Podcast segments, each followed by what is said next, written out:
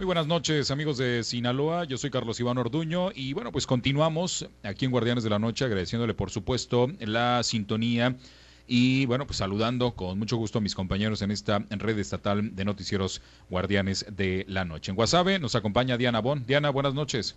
Buenas noches, Carlos. Un gusto saludarte también a los compañeros y a todo el auditorio. Lista. Gracias en eh, Los Mochis. Allá está Manuel Hernández y Samuel Mariscal. Compañeros, buenas noches. ¿Qué tal, Carlos? Muy buenas noches a ti y al auditorio.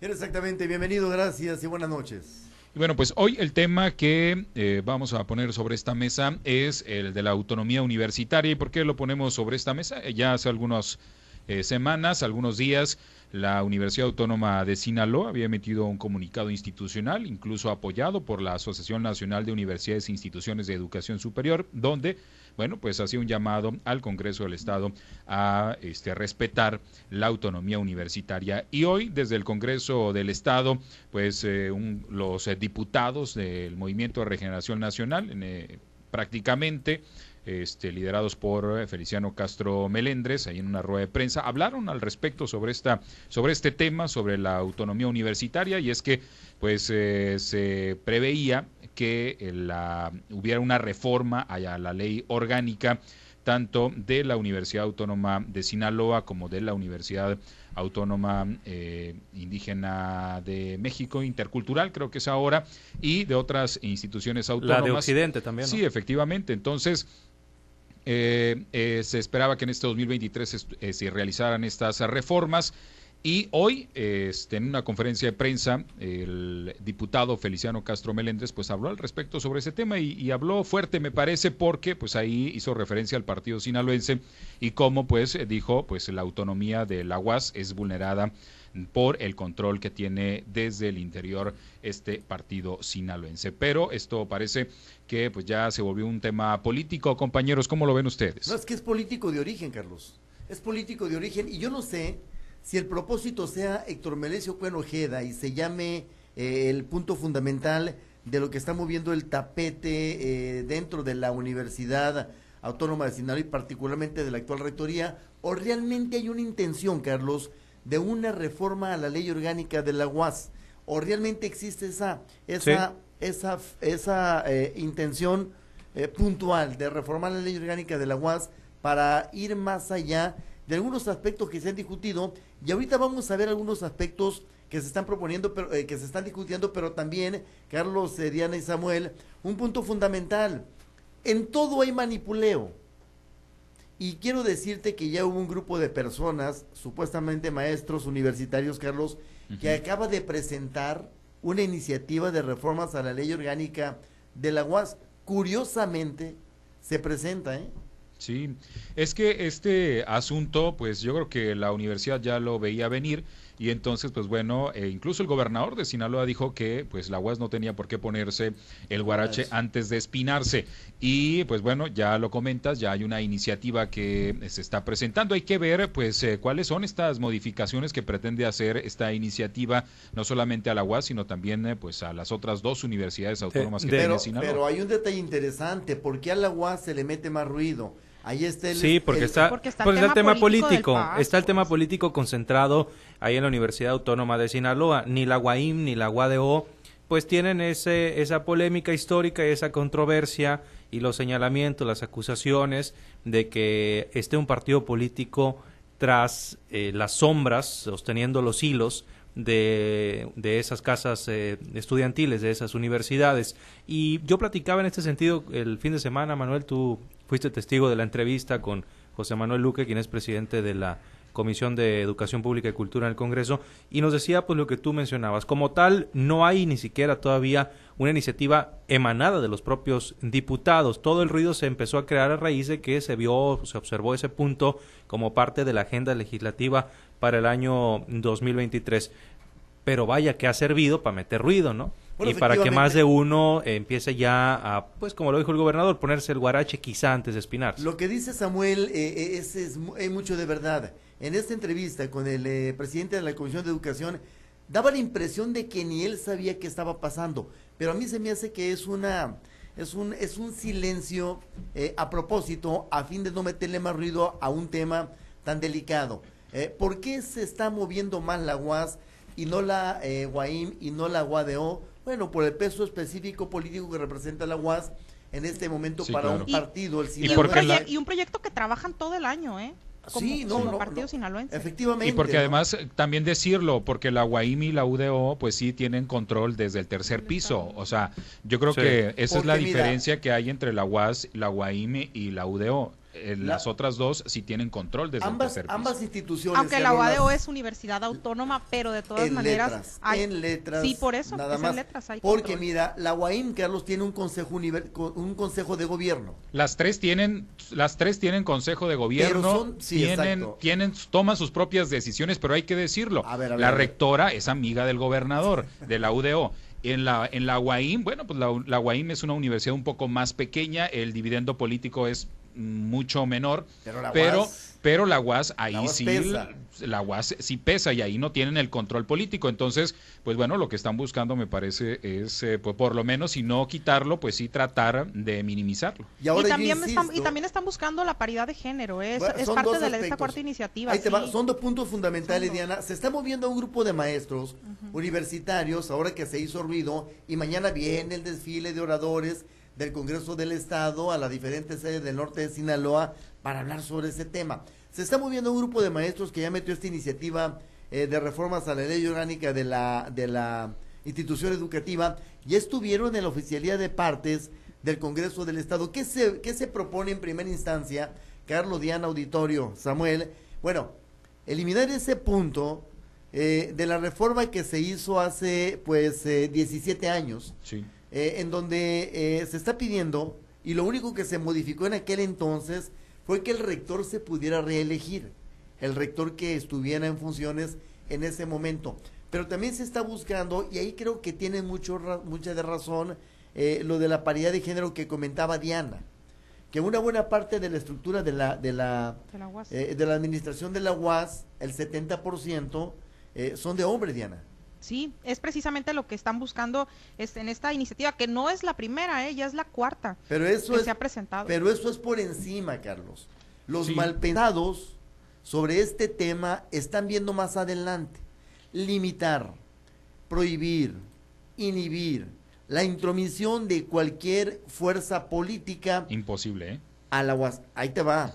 Imposible. Se me hace muy Se está buscando. No, no, es que, mira pero al decir fuerza política hay que decir que se refieren a una, a una en particular. Al pues. paz. O sea, tratan de quitar al paz, de quitarle el control de la UAS al paz.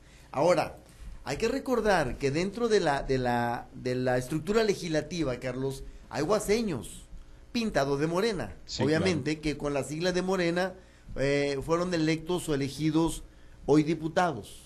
Hay guaseños, hay catedráticos guaseños de la UAS, es decir, eh, que con las Islas de Morena son ahora legisladores y que desde la curul, pues obviamente se van a poner del lado de lo que se venga eh, con tal de que don Héctor Melesio Cuero Ojeda pues deje de controlar a la UAS. A mí lo que no, pero él también está en Estamos Augusto, pero, pero o sea, también está El asunto aquí es que hay una parte que es la que tú mencionas, eh, Manuel, que pues eh, esta parte izquierdista de la universidad que se formó ahí, de la que salió el, hoy gobernador Rubén Rocha Moya, donde la senadora Imelda Castro, y bueno, pues un grupo de universitarios que pues han ido siempre en contra del sistema y que pues desde que el rector eh, Melesio Cuen pues tomó posesión del rectorado y que pues ha influido mucho en las decisiones que se toman al interior de la universidad, pues han quedado por fuera de este de este eh, pues de la toma de decisiones y de las cúpulas. Entonces,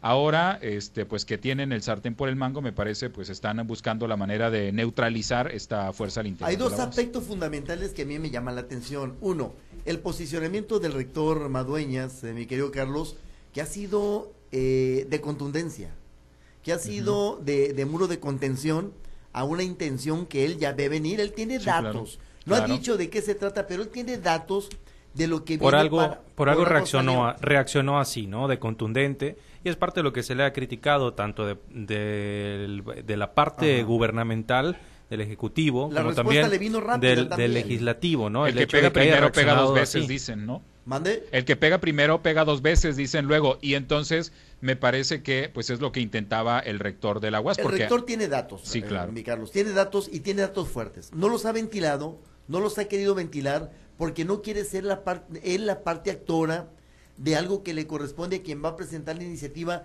que quién sabe qué alcances tenga. Pero yo me iría más adelante, Carlos. A este sistema le duele la autonomía de las universidades y huelga ver nada más cómo el presidente de la República ataca a la UNAM cada vez eh, que se le ocurre. Y de allá para abajo, cualquier ejecutivo estatal, eh, no quiero, no le pongo nombres, cualquier eh, legislador le va a seguir, va a seguir en esa tesitura, en esa temática, por los controles que estas universidades han tenido desde el exterior y que han servido de, de fuerza política para proyectos en su momento, Carlos. Sí, pues eh, la verdad es que las instituciones educativas, pues son, eh, sobre todo las universidades, pues un este una gallina a los huevos de oro porque pues hay ahí pues muchos electores y este con sus familias y eso los convierte por supuesto en eh, pues un eh, motín para los políticos. Carlos, es que es un padrón muy atractivo, sí, claro, Carlos. Claro, Estás hablando de la comunidad universitaria toda, toda. académica, administrativa, eh, intendencia, pero estás hablando de cientos de miles de estudiantes, Carlos. Es un filete jugoso, ¿no? Y apetecible, desde el punto de vista político. Y que aparte solamente les hace falta la UAS, ¿no? Entonces, eh, y que es la que representa más fuerza en el estado de Sinaloa. Aparte, eh, también, eh, pues sería un golpe muy duro para Héctor Melesio Cuenojeda, que de todas maneras, la verdad, con el trabajo que tiene, yo creo que le resta tiempo para que le quiten el poder, la fuerza que tiene. Sí, yo creo que va a ser un jaloneo complicado es lo que se mira por pues cómo se están dando las cosas. Vamos a ver si este eh, las fuerzas políticas pues en estas negociaciones que se dan eh, primero en las cúpulas y luego van bajando, vamos a ver cómo se dan y si pues eh, esto llega a las manifestaciones, porque pues seguramente si el tema de la reforma a la ley orgánica avanza, vamos a estar viendo movilizaciones. Pero qué bueno, qué bueno que lo pones en ese contexto, Carlos, porque yo creo que un tema de reformas a la ley orgánica de la UAS no debe impactar, aunque sí va a ocurrir, en el, en el espectro estudiantil. Son los menos responsables. de este eh, pero son quienes sufren los daños colaterales son los que van a sufrir los daños colaterales. ahora tampoco hemos escuchado un pronunciamiento de, de Melesio Cuen. son las municiones del arma que se va a detonar Carlos los estudiantes. Sí, Esas son yo creo que sí, claro. Y escuchar, pues yo creo que Héctor Melesio Cuen lo que menos quiere en estos momentos, pues es eh, subirse a esta lucha porque, porque, no, hay, porque, no hay nada encima de la mesa, Carlos. El rector salió porque él puede tener datos. Melesio puede tener datos de lo que se le viene. todo está en posibilidad. Pero en la mesa no hay nada. yo creo que mañana, Diana, Carlos, eh, Samuel y auditorio, va a ser muy interesante ver la ruta de las expresiones que van a ser los eh, diputados del grupo parlamentario de Morena, que van a salir del recinto legislativo, del confort legislativo, hacia algunas sedes importantes de Sinaloa a ofrecer conferencias de prensa, Carlos. Sí, efectivamente. Y ver también, eh, pues, eh, qué va a decir la UAS ante esto, porque, pues, ya va después del primer, este eh, de este primer comunicado que emitió la UAS, el Congreso ha dicho, no, es que no hay iniciativas, vamos a respetar la autonomía universitaria. Y bueno, viene esta conferencia y dicen, bueno, es que quien está vulnerando la autonomía, pues es el partido sinaloense. Hay que ver también, pues, cómo va a reaccionar la Universidad Autónoma de Sinaloa. Vamos a las, conclusiones. que tengan, Sí, claro. No, sobre todo, sobre todo eso, ¿no? Vamos a las conclusiones, compañeros, porque ya son las nueve con seis minutos. Diana, ¿qué dices sobre este tema que está apenas prendiendo seguramente? Yo creo que mañana va a estar muy bueno el posicionamiento que den los diputados y diputadas de, Morena, que pues van a estar en la región del Ébora, en los Mochis después y al final van a estar aquí en Guasave, eh, pues sobre, sobre este tema, ¿no? Y, y qué tanto van a decir, qué tanto se van a atrever a mencionar porque si están haciendo, están convocando una conferencia de prensa con ese cuerpo de, diputados y diputadas, pues quiere decir que van a revelar algunos datos. Entonces habrá que, se va a poner muy interesante mañana, sin duda. Sí. Manuel, ¿cuál es tu conclusión? Fíjate que yo, yo estaría pendiente de lo que diga Héctor Melesio Conojeda una vez que sobre la mesa se ponga la intención que se viene, eh, de la cual no sabemos nosotros. Ellos sí pueden tener los datos. Estoy seguro que tienen los datos. Lamento, eso sí lo lamento, Carlos, que otra vez en medio de una discusión político mm, gubernamental, como le quiere llamar tú, legislativa, bueno, partidista legislativa, está otra vez la UAS, esta gran institución que logró estabilidad y de la cual no sabemos hasta ahorita manifestaciones en este tiempo de reforma, la reforma aquella que impulsó precisamente Héctor Merecio Bueno Ojeda, tiene 16 años, entonces, eh, que lamentablemente otra vez la UAS esté en esta, en esta, eh, en este comal y en esta olla de presión. Vamos a ver, mañana qué dicen los legisladores y pasado mañana quizá que diga otra, que diga otra vez eh, Madueña. Aquí le apostaría, mi querido Carlos, y a ustedes compañeros, ¿doblan o no doblan el rector? Sí, hay que ver ahí, sobre todo por los recursos que siempre le hacen falta a la Universidad Autónoma de Sinaloa. Samuel, ¿cuál es tu conclusión? Bueno, yo creo que el rector efectivamente no se puede poner con Sansón a las patadas, ni puede estar mal, no puede estar mal con, con eh, ninguna de las dos partes, ¿no? ¿no? Y es que el rector no se ha referido al Ejecutivo, se ha referido al Legislativo. Sí. Correcto, pero bueno, ya vamos, en, en los eh, sobreentendidos están muchos muchos mensajes. Vamos a ver mañana efectivamente los eh, posicionamientos. Lo que yo espero es que a fin de cuentas si si se presenta una iniciativa como tal y se trabaja en el papel ya a aterrizar este este tema que de momento solamente aparece en la agenda, pues que sea de beneficio para la UAS. Si se le va a quitar poder eh, el poder que siempre se le ha acusado tener al partido sinaloense sobre la máxima casa de estudios, pues que sea de provecho para la, la, misma y para los eh, estudiantes que la verdad pues eh, enriquecen esta gran institución como es la Universidad Autónoma de Sinaloa.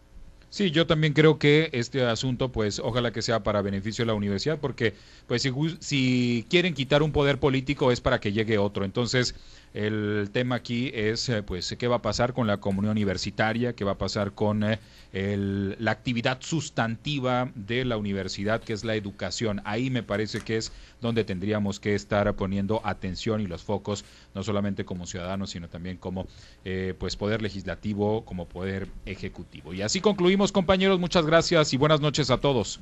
Buenas, noches. Buenas noches. Gracias. Regresamos a los espacios locales.